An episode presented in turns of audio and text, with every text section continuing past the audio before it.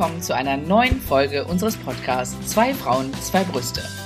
Direkt nach dem TV-Live-Auftritt sind wir jetzt wieder in unserer normalen Podcast-Routine und irgendwie freuen wir uns auch darauf. Denn wir wollen über Krebs sprechen, wir wollen über das Leben mit Krebs sprechen, wir wollen über die Höhen und die Tiefen und alles, was dazugehört, sprechen und vielleicht ähm, auch ein bisschen zeigen, dass es nicht alles immer nur traurig und beklemmend sein muss, was mit dem Thema Krebs zu tun hat. Auch wenn es das natürlich oft ist, denn was wir auf gar keinen Fall machen möchten, ist diese schreckliche Krankheit zu bagatellisieren. Nee, das wollen wir nicht. Das ist ja immer mein äh, Stichwort. Und äh, Alex, ich freue mich so ein bisschen. Wir hatten ja jetzt durch die Sonderfolgen äh, mhm. tatsächlich so eine kleine Podcastpause. Das darf man schon mal aus dem Nähkästchen so plaudern, ne? Ja. Also ich hatte, ich hatte, ich hatte richtig Vermissungen. Ja, ich so. auch. Das wollte ich auch gerade sagen. Und ähm, auf das Thema, was wir uns für heute vorgenommen haben, freue ich mich ganz, ganz lange, weil ich da mal ein bisschen Dampf ablassen muss. Ich wollte gerade sagen, also freuen, also es ist so, das muss mal raus. Das muss genau, also freuen. Ja, ich freue mich, weil wir wieder einen Podcast machen, aber dieses Thema, das brennt mir schon so lange im Bauch. Ja. Ähm, und ich finde, da müssen wir auch mal drüber sprechen. Ähm, und das tun wir heute. Es geht heute um Wunderheiler. Ja. Genau. Ähm, Fangen wir mal ganz vorsichtig an bevor wir, wir jetzt uns rein. Ja, grooven wir, wir grooven uns rein. dass wir okay. erstmal den, den Rahmen so ein bisschen abstecken, ja. weil das ist ja ein Minenfeld an Fettnäpfchen, äh, auf dem man sich da bewegt, äh, weil wir natürlich ähm, zum Beispiel fangen wir aber an mit dem Thema alternative Heilmethoden. Du, weißt du was? Ja. Nee, wir stecken das, nee, nee, nee. wir machen das anders diesmal. Wir, wir stecken, wir, wir machen das total trocken. Okay. Wir klären erstmal die Begriffe ab, dann sagen wir, was wir meinen und dann lassen wir Dampf ab, okay? Das ist eigentlich noch der viel noch bessere besser, ne? Ansatz. Ne? Pass ja, auf. Ja, ja. Ich fange mal an. Also du warst ja schon gar nicht so schlecht. Es werden ja grundsätzlich drei, drei es werden ja drei Richtungen unterschieden. Das muss man einfach sagen. Da ist die klassische Schulmedizin. Darunter versteht der Laie sozusagen die Behandlung, die äh, im Krankenhaus häufig empfohlen wird, also die schulmedizinische Richtung. Äh, in unserem Fall ist das ja gemäß der Leitlinien die ja, Leitlinien Krebstherapie. Ja. Punkt. Ja. Dann gibt es die Komplementärmedizin.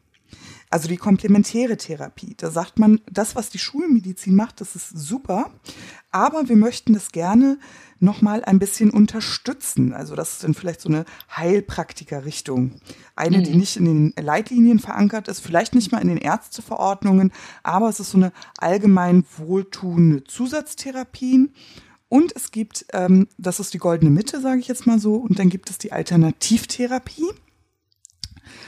Ähm, die ja gänzlich auf die Schulmedizin verzichtet, sie sogar ablehnt, also kritisch gesehen stark ablehnt. Und ähm, ach, ich hau's einfach mal raus. Ähm, hinter der Alternativmedizin bei Krebs verbergen sich ähm, die Leute, die für den Titel des Themas zuständig sind, nämlich die sogenannten Wunderheiler. Und über die möchten wir heute sprechen. Unter anderem. Ja?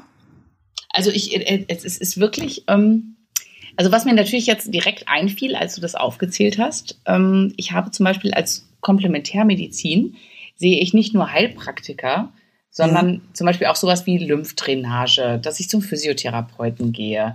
Diese ganzen Sachen. Also die, ja, ähm, ja doch, ja. Ja, klar. Also ja, ja.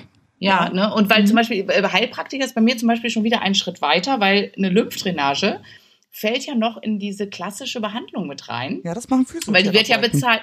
Die mhm. werden ja bezahlt. Genau. Eine Heilpraktikerin, wo ich auch hingegangen bin, die kann ich schön selber bezahlen. Es gibt manche Krankenkassen, die das auch mit übernehmen. Aber das ist schon so der erste Schritt in Richtung weg von den Leitlinien, mhm. weg von der Schulmedizin, auch wenn es natürlich sich ganz toll ergänzt mit, mhm. mit dem, was ich gemacht habe, weil ähm, ich habe zum Beispiel, äh, ich war bei einer Heilpraktikerin, die hat ähm, TCM gemacht, also diese traditionelle chinesische Medizin, die hat Akupunktur gemacht, ähm, ja. die wollte mir auch solche Pilze geben, die meinen Körper reinigen. Da war ich dann so ein bisschen, hm, nee, lass mal, ich bin ja, ja. mitten in der Chemo noch, ja. gucken wir mal. Ähm, äh, Fußreflexzonenmassage und so Sachen. Also, also, kann man kann man dich kann man uns vielleicht so festlegen, dass wir sagen, die komplementäre Medizin ist sowas Unterstützendes. Ja. Auf welche Art und Weise auch immer. Genau, ob bezahlt oder nicht. Ja, genau. Ja, darauf könnte ich mich das Deal. Ja, aber es ist ja dann wirklich so eine Gratwanderung, zu Ja, sagen, okay, stimmt.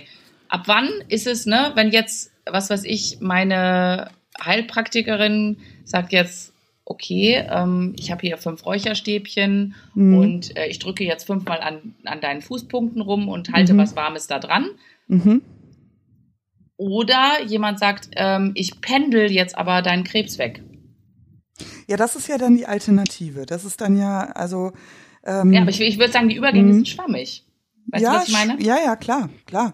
Es gibt ja auch schon, also die Übergänge sind ja nicht nur von komplementär zu alternativ schwammig, die sind ja auch schon von Schulmedizin zu komplementär. kann man Mhm. uns noch folgen? Ich muss so kurz hier Ja. zwischenfragen, kann man uns noch folgen? Nein, also ähm, Ich habe nichts gehört. ich finde, wenn, wenn das eine das andere nicht behindert, Ja. ähm, dann ist das schon ein Weg. Es muss sich ja auch für einen selber gut anfühlen. Das muss man einfach so sagen.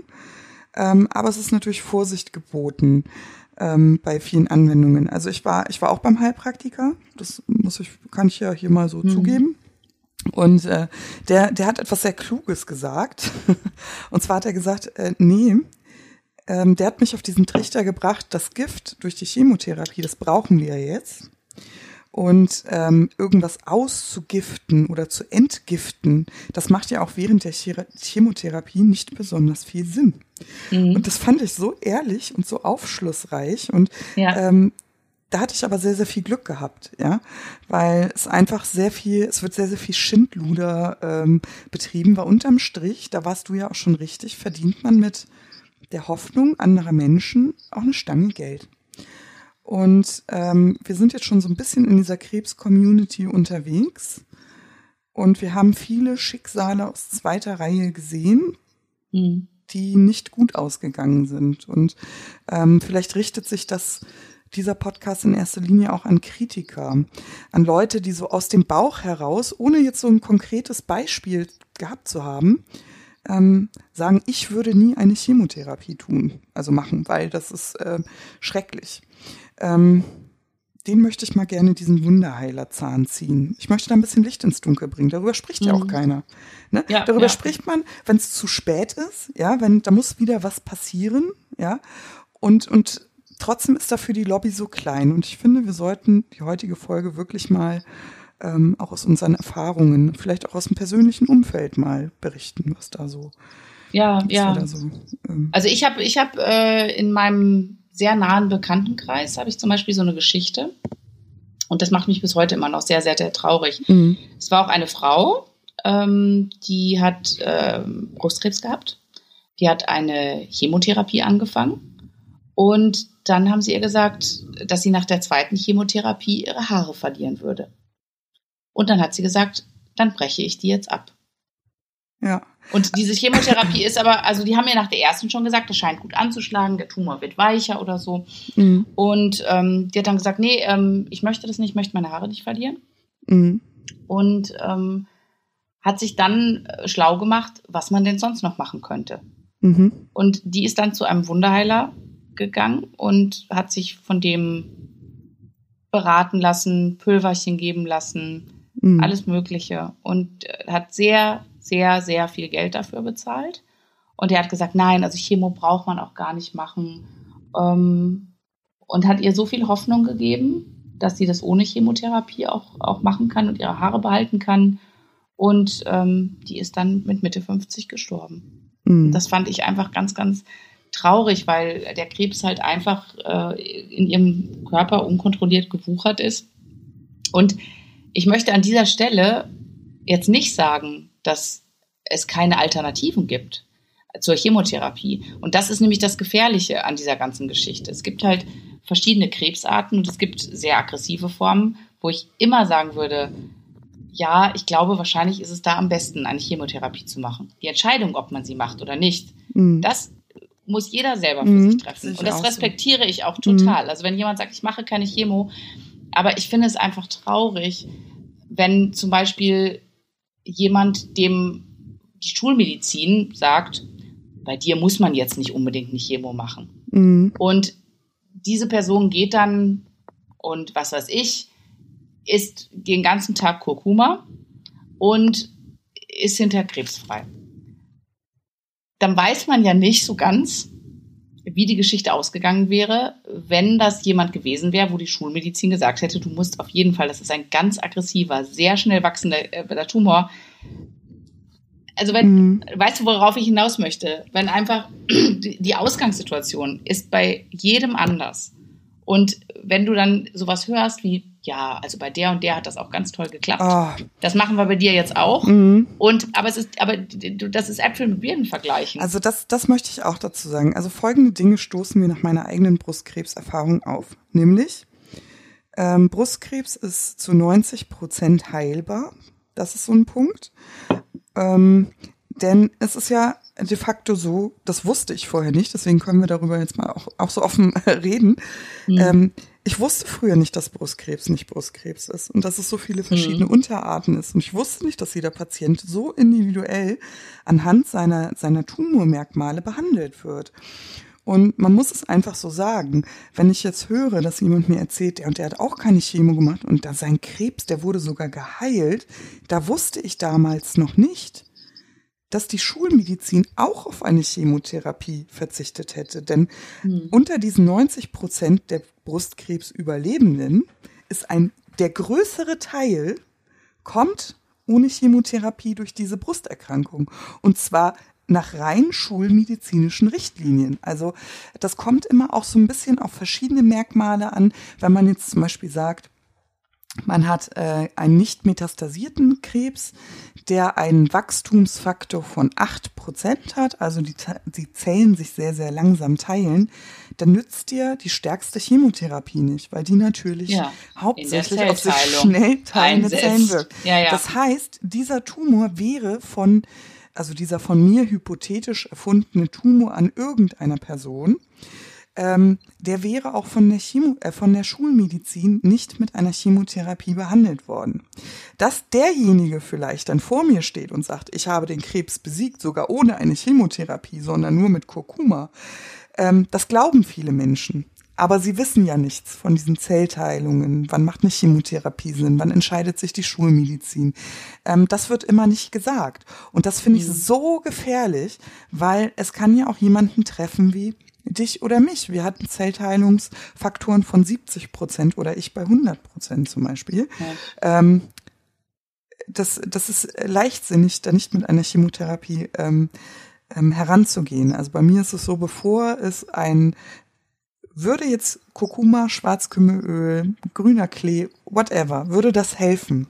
Brokkolisprossen. Ah, ja, Brokkolisprossen. würde das ähm, das eins äh, oder ein alternatives Mittel äh, wäre das ein alternatives bewährtes alternatives Mittel, was mir geholfen hätte. So viel hätte ich gar nicht konsumieren können, um einen wirkenden Pegel zu halten.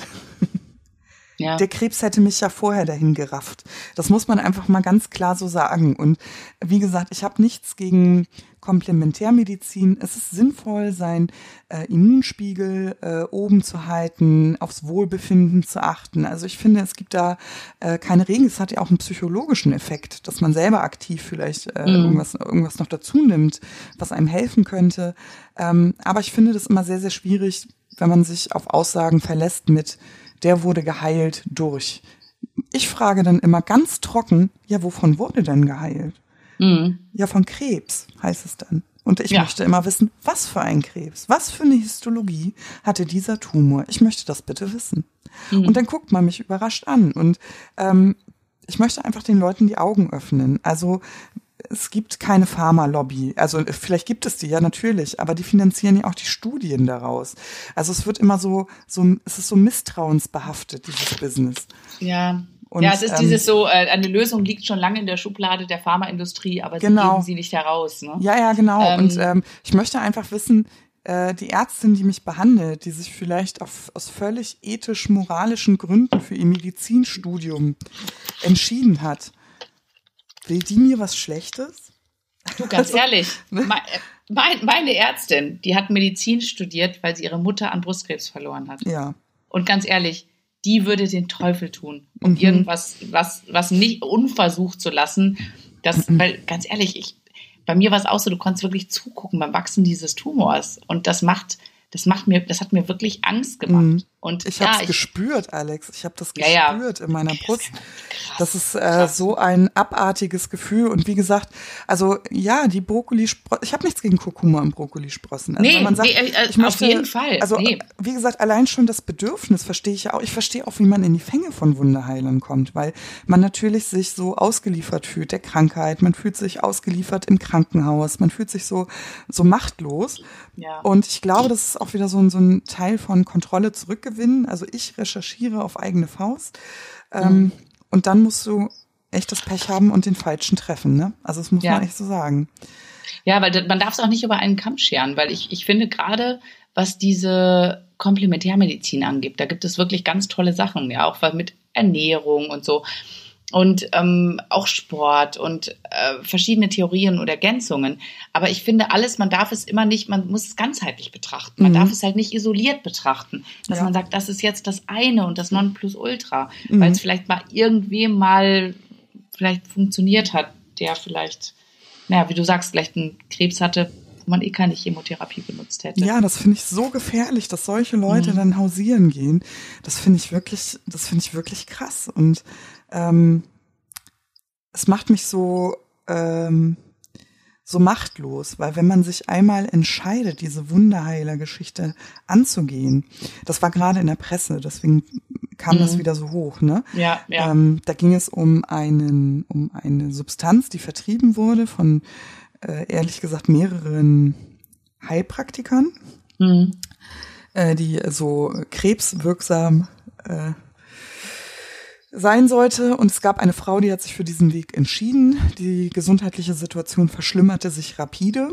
Das hat sie gemerkt, dass das offenbar äh, eine sehr hohe Geld, dass sie um eine sehr, sehr hohe Geldsumme betrogen worden ist. Was aber viel schlimmer ist, ist, dass sie gemerkt hat, dass sie um ihre Gesundheit betrogen wurde. Und der Krebs hatte in der Zeit, in der sie diese Methode angewandt hat, ähm, Zeit zu streuen und diese Frau ist jetzt verstorben.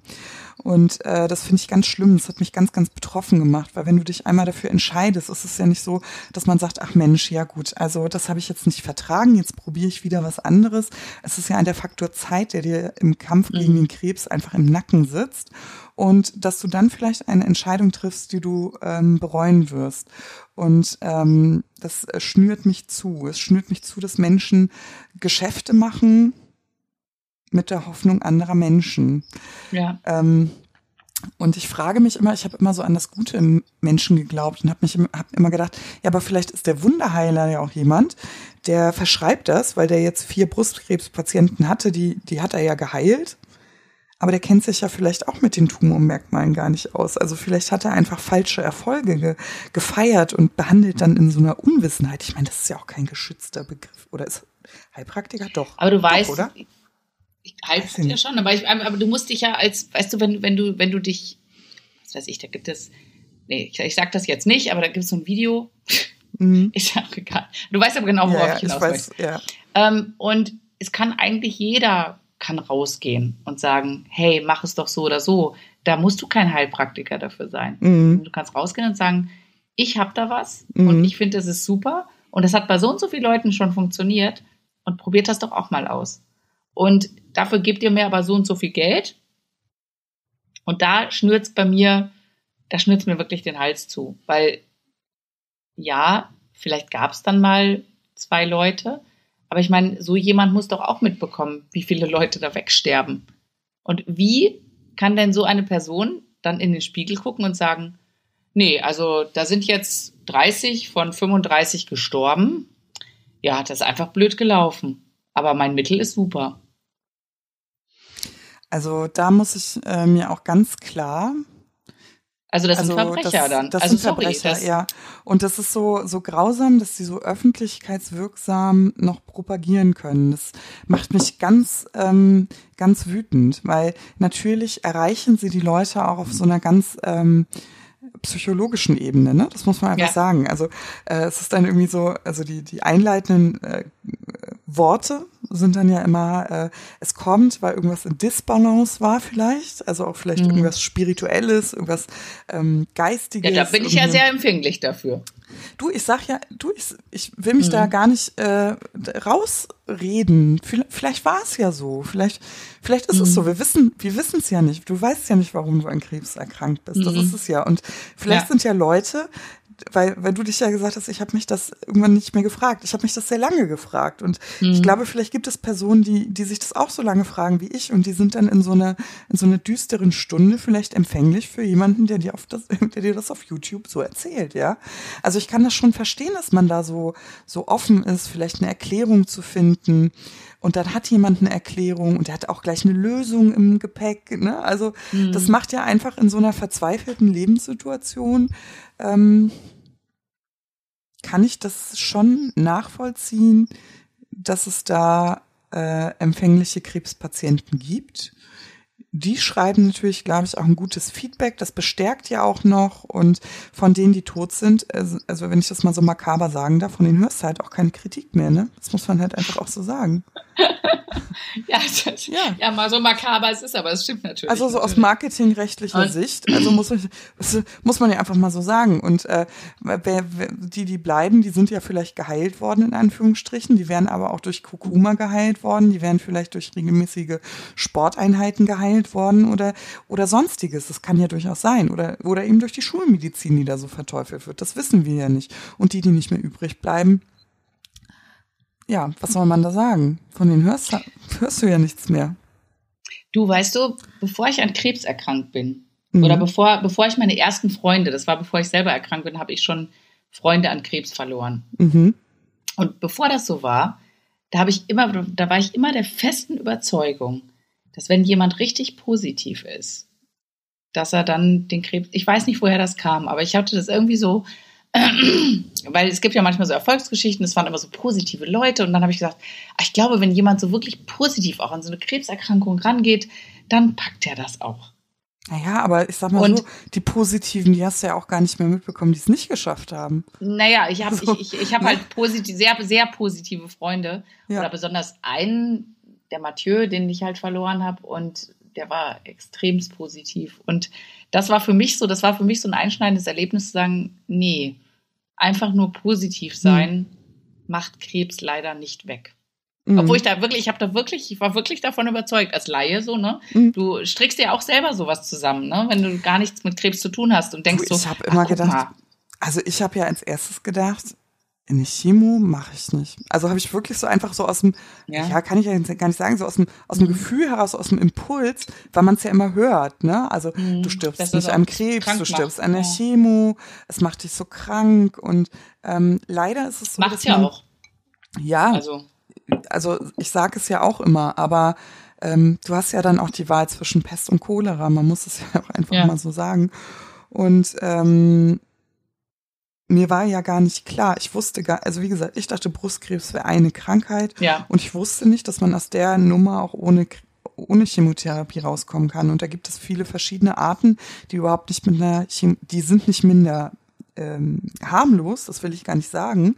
Also die, die Monster unter nicht minder schlimm. sind ja genau, nicht minder schlimm und nicht minder harmlos. Also Krebs ja. ist Krebs, der steht im Raum, die Monster unter, unter unseren Betten sind gleich. Aber mir war nicht klar, dass die sich in der ähm, Krebstherapie so massiv unterscheiden und dass eben bei einigen Krebsarten die Chemotherapie überhaupt nicht eingesetzt wird. Das mhm. wusste ich gar nicht oder ich habe mir, warum sollte ich, hätte ich mir darüber Gedanken machen sollen? Ich war ja gar nicht betroffen. Ähm, ja. Und äh, ich finde das, aber von denen, ja, sind ja die lautesten Stimmen gegen unsere Therapien. Also wir mussten uns damit ja auch auseinandersetzen, dass wir solch Natürlich. einen Gegenwind bekommen haben. Und ich möchte mich aber nicht rechtfertigen. Ich möchte einfach nur einen Appell senden, weil mich das ähm, unfassbar wütend macht, dass Menschen äh, finanziellen Profit aus der Hoffnung anderer Leute schlagen. Ja, ja. Ähm, ich sag, ich, also mein, mein Vergleich hinkt jetzt ein bisschen, ja. Okay, schieß los. Ähm, Mh, beim, es ist alles ein Business. Also fangen wir mal damit an. Im Leben ja. gibt's ja selten was umsonst, ne? Das muss man mal ja. so sagen. Es ist alles ein Business. Nimm mal Baby. Ja, Schon ja. wenn du schwanger bist. Ach. Ja, also du hast ja auch die verschiedensten Erziehungsschulen und alles muss in der Theorie vorbereitet sein. Äh, Eltern geben Tausende von Euros für, für äh, Dinge aus, die unabbringbar sind, ja, im ersten Und mit, begleitet mit dem Spruch, naja, Sie müssen ja wissen, wie viel Ihnen Ihr Kind wert ist. Richtig, genau. Also schon da wird man, finde ja. ich, so dermaßen emotional erpresst. Ja, ja, ja? total. Total. Aber das ist natürlich ein Thema, da sagt man dann, naja, die zahlen ja Lehrgeld. Okay, die werden schon merken, ne? So. Die wenigsten trauen das ja Menschen im Gesundheitswesen zu, weil man sich denkt, okay, es muss ja eine moralische Grenze geben. Ähm, so weit geht man nicht. Und ich kann nur sagen, doch, es gibt so viele unverschämt abgefuckte Menschen, die ein gesamtes Potpourri gegen Krebs in den Raum stellen, wo du auch sehr viel Geld loswerden kannst, dass dir ja. im Endeffekt das überhaupt nicht kein Bezug zur Realität hat. Da werden auch die Leute emotional unter Druck gesetzt. Ähm, und ich finde, da muss drüber gesprochen werden. Und ich meine nicht die, die Brokkoli-Sprossensamen, die ich mir für wenig Geld auf der Fensterbank ziehen kann. Und ich meine auch nicht das vergleichsweise günstige Kurkuma, was ja auch durchaus eine, eine, ähm, begünstigende, eine begünstigte Wirkung auf das Gesamtwohlbefinden muss, muss ja nicht gleich Krebs haben, um den Kurkuma sich da ins äh, Wasserglas zu rühren. Aber ähm, weißt du, wie ich meine? Also man kann da echt verdammt viel Geld lassen, weil alles einfach ein Business ist. Und die Leute, die das offerieren und anbieten, den möchte ich ehrlich gesagt einfach ins Gesicht spucken. Ich muss das so vulgär sagen, weil ich das ganz schlimm finde. Da packt mich einfach die blanke Wut. Ich kann nicht nach, ich kann nachts nicht schlafen, wenn ja. mir das Menschen erzählen. Nee, das es ist, ist wirklich erschreckend. Es ist wirklich, es, es, es, es bedrückt mich so sehr, bei allem Respekt, den ich habe anderen Menschen gegenüber, wo ich immer sage, jeder ist für sein eigenes Leben mhm. verantwortlich. Und genauso wie ich es nicht gerne gehört habe, so, was, du machst Chemo, das ist doch Gift, mhm. möchte ich auch genauso wenig anderen Leuten sagen, wie du machst keine Chemo. Ne, das ist, das finde ich, das respektiere ich total. Mhm.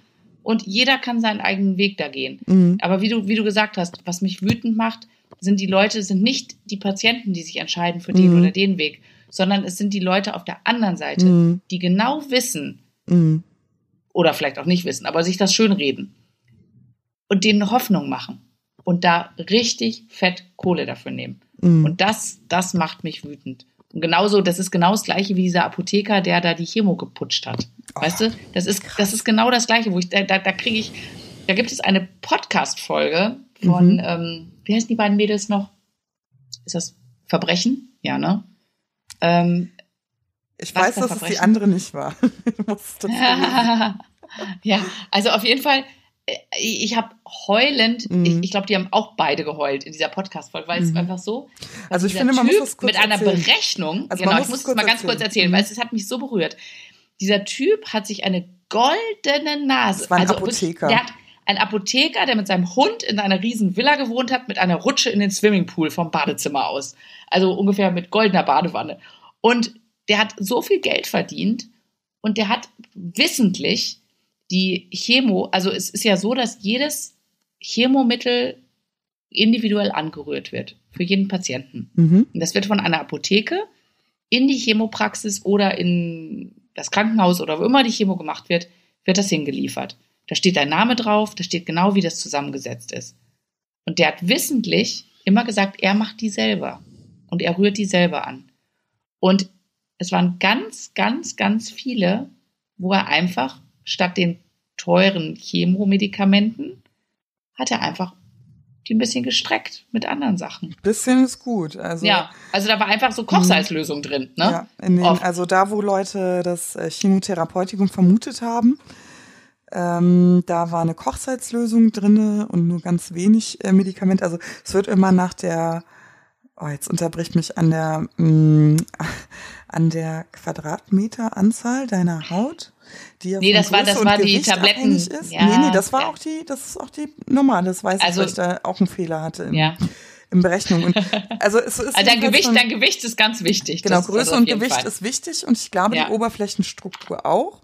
Mhm. Und ähm, anhand dessen wird, ähm, das sind die Parameter, die berechnen, wie viel ähm, Chemotherapeutikum in der Lösung ist, die dir initiiert wird. Und er hat das gestreckt und mit Kochsalz. Ähm, es gibt viele Leute, die verstorben sind. Es gab eine Sammelklage. Ja. ja. Und ähm, das war zu der Zeit, als wir auf unseren Chemostühlen saßen. Ja. Und da wird dir schon anders, wenn du sowas hörst. Also überhaupt. Und du stellst dir natürlich die Frage, ähm, ist das falsch, was ich mache? Ich glaube nicht. Und ich hoffe einfach, dass da niemand ist, der sich daran eine goldene Nase verdient hat, indem er mich, mir hier Kochsalzlösungen initiiert. Also ja, ist, aber macht aber, misstrauisch, keine Frage. Ja, total. Und es, es, sind halt Leute, die dann gesagt haben, also die parallel die Chemo bekommen haben und die haben dann gesagt, ach, ich habe gar nicht so viele Nebenwirkungen. Mhm. Ist das jetzt, weil sie es besser vertragen haben? Oder hatten die vielleicht ja. auch einen Beutel, wo mehr Kochsalzlösung drin war? Mhm, ja. Und das ist halt das Schlimme. Du wirst es nie wissen. Du wirst mhm. nie wissen bei den Leuten, wo die Chemo nicht gewirkt hat, mhm. ob es vielleicht daran lag oder nicht. Ne? Und das, das macht mich, das macht mich richtig, richtig, richtig. Also, wie kann jemand morgens in den Spiegel gucken, der wissentlich, wissentlich sowas macht?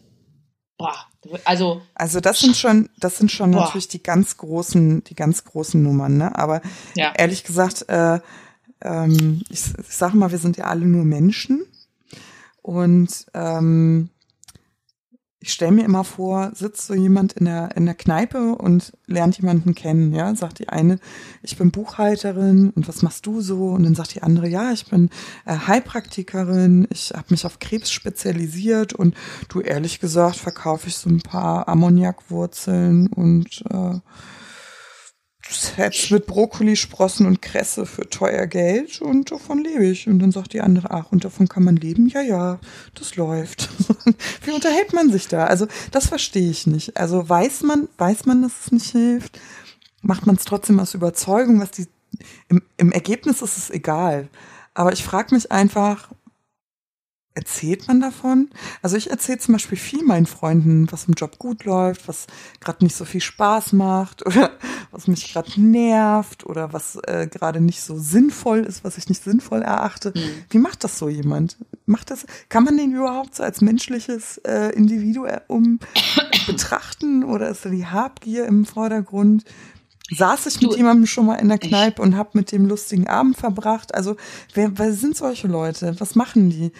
Ich glaube, also im Vergleich zu diesem wirklich miesen, fiesen, böswilligen Apotheker, mhm. der das ja mit voller Berechnung gemacht hat, mhm. würde ich mal unterstellen, dass es bei unter diesen Wunderheilern mhm. doch auch einen großen Prozentsatz der Leute gibt, die wirklich glauben, dass, dass es auch wirklich hilft, was sie machen. Also ich glaube schon, dass da viele sind, die aus voller Überzeugung sagen und die sich dann das so zurechtlegen, wenn dann, was weiß ich, 80 Prozent der Leute doch sterben, die sich so zurechtlegen, dass es äußere Umstände waren, eine Chemo, die vorher schon angefangen hat, die, die vielleicht den Patienten krank gemacht hat. Ich glaube, dass im Inneren sind die wahrscheinlich voll überzeugt, dass sie was Gutes tun. Also ich fürchte, nicht alle. Fürchte, es gibt ja, schwarze Schafe. Genau. Auch, auch, die, diese miesen Apotheker sind auch unter diesen Leuten, also vom Charakter her. Also ich muss sagen, die, die's, die denken, sie machen das gut. Ne? Hm. Ähm, ich würde mir wünschen, dass einfach die Gesetzgebung dann kritischeres Auge drauf hat und einfach guckt, wie, wie sind die Fortbildungsmaßnahmen. Also ich wissen die Leute das, mit, dass die Schulmedizin auch verzichtet hätte? Wie überzeugen sie die Patienten? Also ich finde, da wird überhaupt gar nicht richtig drauf geguckt. Also im Prinzip kann jeder erzählen, was er möchte. Und das finde ich so gefährlich, dass auch die Patienteninformation so auf der Strecke bleibt, auch in der Schulmedizin. Das muss ich wirklich mhm. sagen. Also der Patient ist schon in einer großen Selbstverantwortung. Und vielleicht würde das ja helfen, wenn man sich da beraten fühlt. Also sicher und logisch und äh, ähm, wie gesagt, also meine, meine ähm, Onkologin war da sehr komplementär aufgeschlossen. Mhm. Ähm, und sie hat nämlich gesagt, und das finde ich echt cool, ähm, sie sagte, dass der Ansatz zur Immuntherapie, mhm. also ne, dass, dass äh, da sehr, sehr viele Ärzte schon sehr, sehr lange dran forschen. Also da ja. muss irgendwas dran sein. Ne? Da dass man sagt, warum hat der Körper diese eine zermatschte Zelle, die jetzt so einen Schindluder treibt, warum hat er die mhm. nicht erkannt? Und ja. warum hat er die nicht selbst, warum war dein Körper nicht in der Lage, diese Zelle zu sehen und zu dekodieren? Warum, warum ist das passiert? Und da schlussfolgert man natürlich und sagt, Mensch, also das ist das Immunsystem und deswegen ist es ja auch in der, in der Schulmedizin, also zum Teil jedenfalls angekommen, dass man sagt, okay, also wir stärken, wir sind daran interessiert, dein Immunsystem so gut wie es geht zu stärken. Ähm, ausbaufähig, ich weiß. Aber das könnte natürlich so ein Aufhänger sein, ne? Also auch gerade der, der Komplementär- und Alternativmedizin, dass man sagt, okay, also irgendwie ähm, müssen wir dein Immunsystem wieder pushen. Und ich kann nur immer Mhm. wieder sagen, ähm, du befindest dich in einem körperlichen Ausnahmezustand und dein Immunsystem auf natürlichem Wege so hoch zu pushen, wird dir in der kurzen Zeit, die du hast, ja, bevor das Zelt, also bevor der Tumor wächst, ich habe es ja gespürt, Mhm. ähm, das wird leider nicht ausreichen. Der Körper schafft das nicht, der hat die Kapazitäten nicht. Und äh, ich würde mir eher wünschen, dass die Richtungen mehr Hand in Hand kooperieren. Also ich will Mhm. gar nicht so mich hinsetzen und sagen, die alternative Medizin, die verfluche ich bis, bis ins Abgrundtiefe. Es sind ja Ansätze dabei, die finde ich auch ähm, erstrebenswert. Auf jeden Fall. Ähm, ich würde mir wünschen, dass die Schulmedizin da ein bisschen ähm, offener wird auch. Ähm, Mhm. Dass man sagt, okay, wir betrachten das Problem mal ganzheitlich und wir ähm, achten so ein bisschen darauf, dass du dich ähm, wohler fühlst. Das wird, finde ich, in der Schulmedizin häufig dem Patienten noch Ja. die Verantwortung den Patienten über. Das finde ich auch nicht okay. Das muss man Ja. einfach so sagen. Und ich würde mir einfach so eine offenere Behandlungsweise wünschen, dass man als Patient gar nicht ähm, in die Bredouille kommt, sich äh, emotional von solchen Wunderheilern erpressen zu lassen, weil man hat, es ist ein One-Way. Du kannst nicht zehn ausprobieren. Du hast Ja. eine Chance. Und das Du ist das halt nicht so Gefährliche. Ja, also ich, ich finde, also zum Beispiel, wo du sagst, die sollten mehr Hand in Hand arbeiten, das ähm, habe ich zum Beispiel, meine Ärztin hat immer gesagt, machen Sie das, was Ihnen gut tut. Und ähm, hat mir natürlich auch gesagt, dass ich eben die Lymphdrainage machen soll. Aber ich musste meinen Heilpraktiker halt selber bezahlen. Mhm. Und die sind ja auch nicht so preiswert. Das hat mir aber gut getan. Also zu unter, unterstützt zu werden in der ganzen Zeit von der Heilpraktikerin, die, was weiß ich, sich meine Zunge angeguckt hat und, Mhm. und meinen Puls gemessen hat und gesagt hat, "Hm, da, äh, da sind sie nicht in der Energie und so. Das hat mir einfach richtig gut getan. Und ich, ich finde, da ähm, ist auf jeden Fall ähm, so ein Hand in Hand wäre ein sehr schöner Ansatz. Mhm. Also ich habe ähm, ich habe äh, immer ähm, ich habe das einfach so, weil man an so verschiedenen Stellen ist, ja. Also ich war im Brustzentrum, in der Onkologie, ich war beim Gynäkologen. Ähm, ich hatte manchmal das Gefühl, rein organisatorisch, also ich fühlte mich super betreut, ne? Aber organisatorisch war schon viel in meiner Verantwortung. Also bei mir war das irgendwie so, dass ich viel selbst akt proaktiv nachfragen musste. Also ich habe es jetzt nicht nicht unbedingt angeboten bekommen Mhm. alles. Ich Nee. musste schon häufig fragen. ich auch. Genau. Ähm, das kann ich, aber ich hatte jetzt, ich hatte jetzt gerade Nachsorge. Mhm. Ähm, am, was haben wir heute für einen Tag? Gestern. Gestern. Ja. Es, war, es war aber um Ich wollte 7 gerade sagen, früh. es war doch gestern. Es war um 7 Uhr früh, es kommt mir schon so weit weg vor, Alex. Ja. Ähm, ich saß im Wartezimmer und da war eine Frau, ähm, die war, ich, ich würde fast sagen, also nicht, nicht viel älter als wir. Die muss so 45 gewesen sein. Jetzt mal Schön, schön, dass du sagst wir, weil ich bin nämlich 46, Paula. Du bist die. so, was? Ich bin doch 46, du Nudel. Ah, Alex, das vergesse ich immer. Alex, die war in deinem Alter. Genau, genau. Sie war nur ein bisschen älter als du. äh, Sie war, ja, also Ja. sie, also ich würde schon mit ihr auch noch mal zum Italiener gehen und einen wahnsinnig lustigen Abend verbringen. So Komm, wollte ich komm, dir du das brauchst sagen. jetzt nicht mehr die Kurve kriegen hier. Es passt schon. Es Du, das, passt schon. ich muss gar keine, jetzt war ja meinerseits ein Kompliment, ich muss gar keine Kurve kriegen. Also pass auf, jedenfalls war also, die, ne? das ist dann so. diese Frau. Ja. Diese Frau saß da. Und äh, ich habe sie, sie schnackte mich so an und über Nachsorge und was ich dann machen müsste. Ich war im CT und sie hatte ein MRT und wir hatten eine total coole Unterhaltung, weil sie mich ja auf die Idee gebracht hat, warum machst du eigentlich immer ein äh, CT, Thorax, Abdomen, also ein Oberkörper-CT? Warum machst du nicht nur CT Lunge und den Rest machst du ein MRT? Das ist doch weniger schädlich. Habe ich kurz drüber nachgedacht. Ich hielt sie also für eine sehr aufgeklärte Patientin, ne? Könnte man jetzt meinen. Die kannte sich da ja super aus. Sie wurde von ihrem Arzt gut beraten. Du, und dann frage ich sie, warum sie ähm, da ist. Und sie sagte, in der Brust hätte sie es. Da habe ich gesagt, Mensch, ich habe auch, äh, ich habe es auch in der Brust ähm, gehabt. Und dann sage ich, was hast du denn für einen Krebs gehabt? Und dann guckt sie mich an und sagt, das weiß ich gar nicht. Und ich sage, naja, hast du hormonellen, ich fange mal soft an, hast du einen hormonellen Brustkrebs gehabt oder nicht? Da guckt sie mich an und sagt, das weiß ich nicht, das hat mir nie einer gesagt. Krass. Und krass, ne? Und da habe ich mir so gedacht, Also ich meine, ich habe es dann rausgefunden anhand ihrer Therapie, was sie dann, ich war einfach neugierig. Ja. Ähm, weil sie ja eine Folgetherapie hat, äh, spricht das dafür, dass sie ein Hormon, also ein, ein Hormonellen hat, was für ein weiß ja. ich nicht, aber ähm, also wenn man eine Antihormontherapie macht, spricht das darauf? Ja, also, ja, also genau, deutet so das darauf, Indikation. Genau, dass man einen hormonellen Brustkrebs hatte. Ähm, aber man weiß natürlich nicht, welche Hormone. Ja. Ähm, aber wir haben keine Folgetherapien, weil uns die Rezeptoren bei unseren Tum Tumoren dafür fehlen. Ähm, darauf wollte ich gar nicht hinaus. Was ich sagen wollte ist, sie wurde offenbar, sie ist auf einen guten Arzt getroffen, der sie ja gut über die Nachsorgeoption aufgeklärt hat. Aber sie hatte während der Behandlung keinen guten Arzt, das hat sie mir bestätigt, der ihr genau erklärt, was mit ihrem Körper eigentlich geschieht. Krass. Und das finde ich so erstaunlich. Ich meine, da ist ja alles gut gegangen. Das muss man ja einfach sagen, sonst hätten wir da gar nicht sitzen können. Aber man kann ja nicht immer von mündigen und aufgeklärten Patienten ausgehen. Also gerade in Krisensituationen hören Patienten ja auch häufig das, was sie hören wollen. Ähm, das, was Hoffnung macht, das, was Hoffnung gibt. Da hält sich die Schulmedizin ja auch zurück. Ähm, vielleicht wurden ihr viele Dinge gar nicht angeboten oder nicht erklärt. Oft ist ja auch die Zeit nicht da in so einem Klinikalltag. Und ähm, ich würde mir einfach wünschen, ähm, dass es da vielleicht direkt an der Klinik auch eine Stelle gibt. So Krebs, was kann ich jetzt alles tun?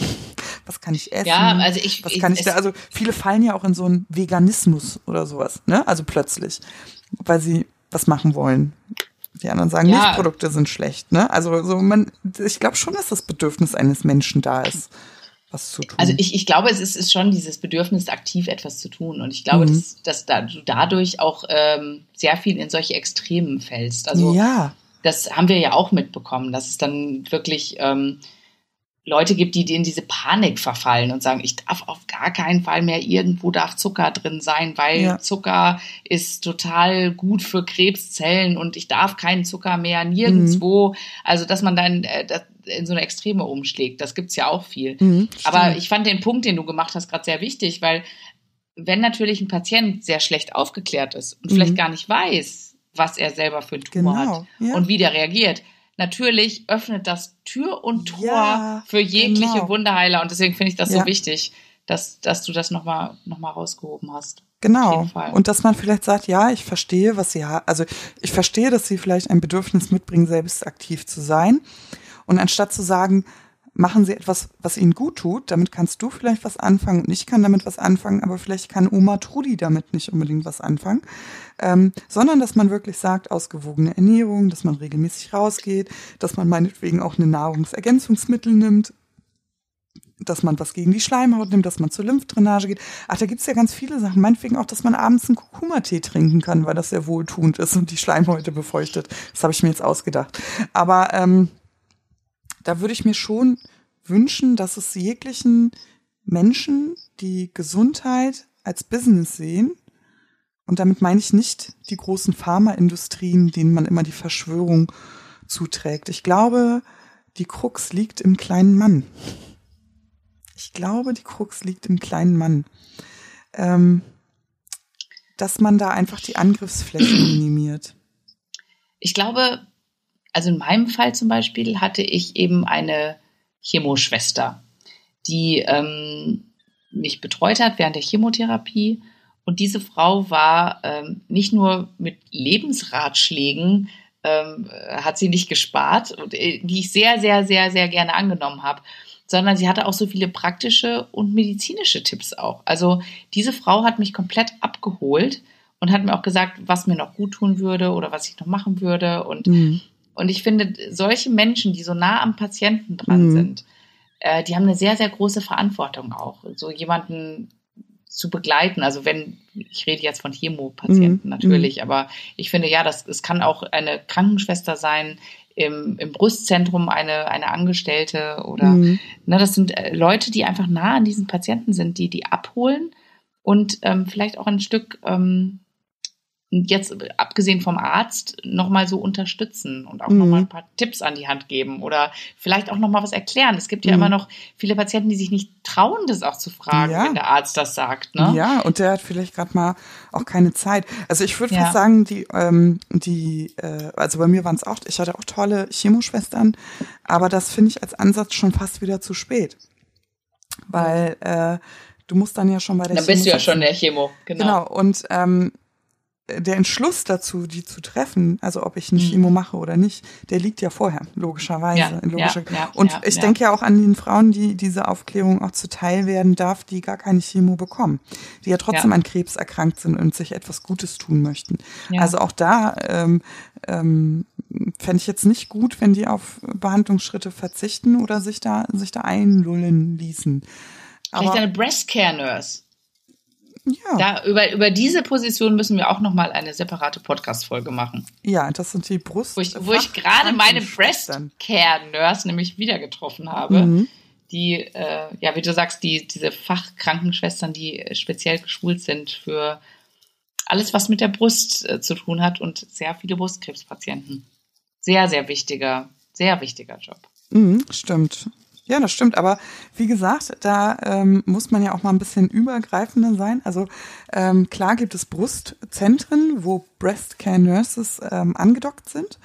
Ähm, aber stell dir mal vor, du hast es jetzt mit den Lymphen oder mit dem Blut. Also sowas gibt es nicht in mhm. jedem Fachbereich.